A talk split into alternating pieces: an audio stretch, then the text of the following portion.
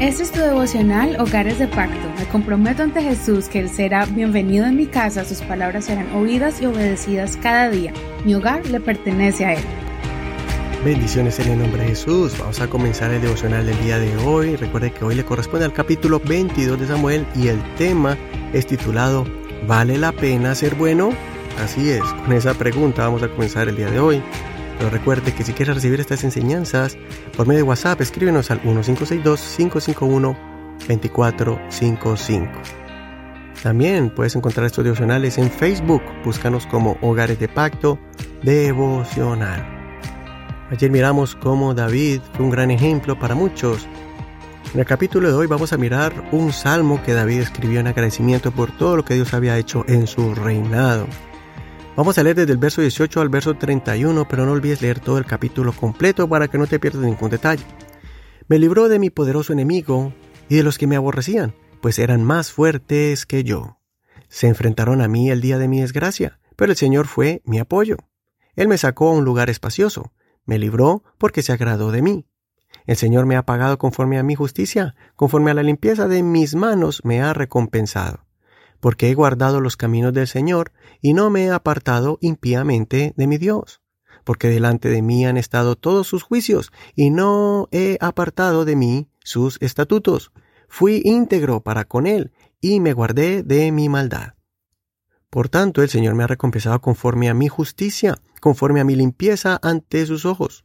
Con el misericordioso te muestras misericordioso e íntegro con el hombre íntegro. Con el limpio te muestras limpio y eres sagaz con el perverso. Salvas al pueblo humilde, pero tus ojos humillan a los altivos. Ciertamente tú eres mi lámpara, oh Señor. El Señor ilumina mis tinieblas. Contigo desbarataré ejércitos, con mi Dios asaltaré murallas. Perfecto es el camino de Dios, probada es la palabra del Señor. Él es escudo a todos los que en Él se refugian. Hasta aquí la lectura de hoy. El tema de hoy es ¿vale la pena ser bueno? En medio del recuento de la historia del reinado de David, vemos este salmo incrustado en este libro. David escribió muchos salmos, pero este es apropiado para contar la historia desde que David era un pastor de ovejas hasta que se convirtió en el gran rey de Israel. Este salmo fue escrito especialmente para describir el agradecimiento que David sentía por su Dios, porque toda su vida, durante toda su vida lo había guardado del maligno. De todas las cosas que David escribió, me llama mucho la atención que David enfatizó la forma en que él vivía delante de Dios. David no fue un hombre perfecto, cometió errores y faltas ante Dios, pero podemos ver que durante toda su vida David vivió una vida espiritual dedicada a Dios. Esto lo hizo intencionalmente, porque amaba a Dios de corazón. Había desarrollado una relación íntima con Dios. Es por eso que fue llamado un hombre conforme al corazón de Dios. David no se avergonzaba en reconocer que Dios lo libró del mal porque Dios lo había examinado y también había encontrado en el corazón de David una confianza plena en Dios. También Dios había visto que David tenía una actitud de adoración solamente para Dios y no tenía otros ídolos. No tenía ningún otro objeto o persona que fuera más importante en la vida de David que el mismo Dios. Dios pudo ver que David estaba dispuesto a perderlo todo con tal de ganar el favor de Dios. David siempre estaba pensando cómo agradar a Dios, cómo rendirle tributo, cómo exaltar el nombre de Dios, el Dios de Israel y de Judá. Durante el recorrido de nuestro estudio por los libros de Primera y Segunda de Samuel, hemos visto las injusticias que David sufrió en su vida desde que fue ungido para ser rey y aún así se mantuvo fiel a Dios. Cuando tuvo la oportunidad de matar a Saúl, no lo hizo. Cuando fue perseguido y traicionado, no guardó rencor ni se convirtió en una persona maldadosa. Siempre evaluó sus acciones y se cuidó de no ofender al Señor, aunque se encontraba deambulando por desiertos y cavernas. Así es como David se gana el favor de Dios.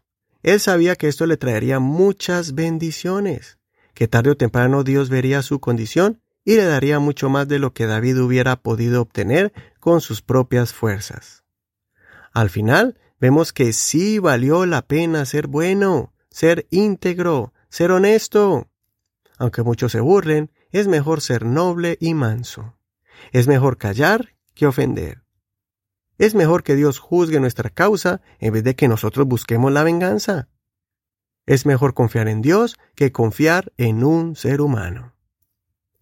Después de escuchar esta reflexión, te animo para que vuelvas a escuchar o leer esta porción bíblica o todo el capítulo para que puedas visualizarlo como David. Que puedas reflexionar tu caminar con Dios en la vida y puedas decir, valió la pena seguir los pasos del Señor y haberme comportado como un verdadero hijo de Dios. Y que puedas ver el favor de Dios sobre tu vida como recompensa por tu esfuerzo y dedicación al Señor. Y así como David y su casa fueron grandemente bendecidos, tu casa será la primera beneficiada por tu vida íntegra y dedicada a Dios. Recuerda las palabras del apóstol Pablo, no seas vencido por el mal, sino vence el mal con el bien. Eso está en Romanos capítulo 12, verso 21. Este es uno de mis versos favoritos.